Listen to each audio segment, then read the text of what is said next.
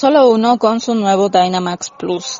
En eh, la sala quinta de apelaciones eh, tienen dos procesos de antejuicio en contra de Juan Fernando López, que es el actual alcalde municipal. Según hacen referencia, uno de estos antejuicios es por la denuncia que planteó el, el eh, Instituto Nacional de Electrificación, INDE.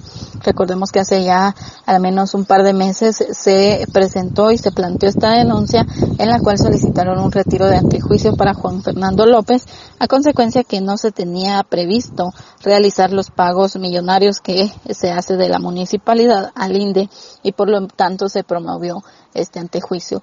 Ya el juez pesquisidor en el Tribunal Segundo ya eh, presentó su recomendación y ahora está en la sala quinta la espera que se resuelva si eh, retiran o no la inmunidad a Juan Fernando López.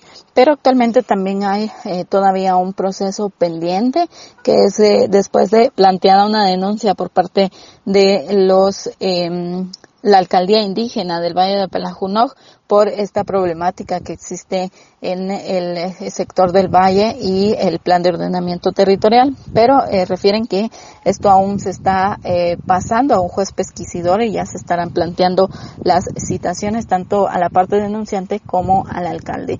Hasta el momento entonces todavía no se define si eh, Juan Fernando López puede perder su inmunidad o no con respecto a estos dos procesos o a estas dos denuncias planteadas en su contra. Con esto vuelvo a cabina y pregunto qué gasolina te da mayor rendimiento.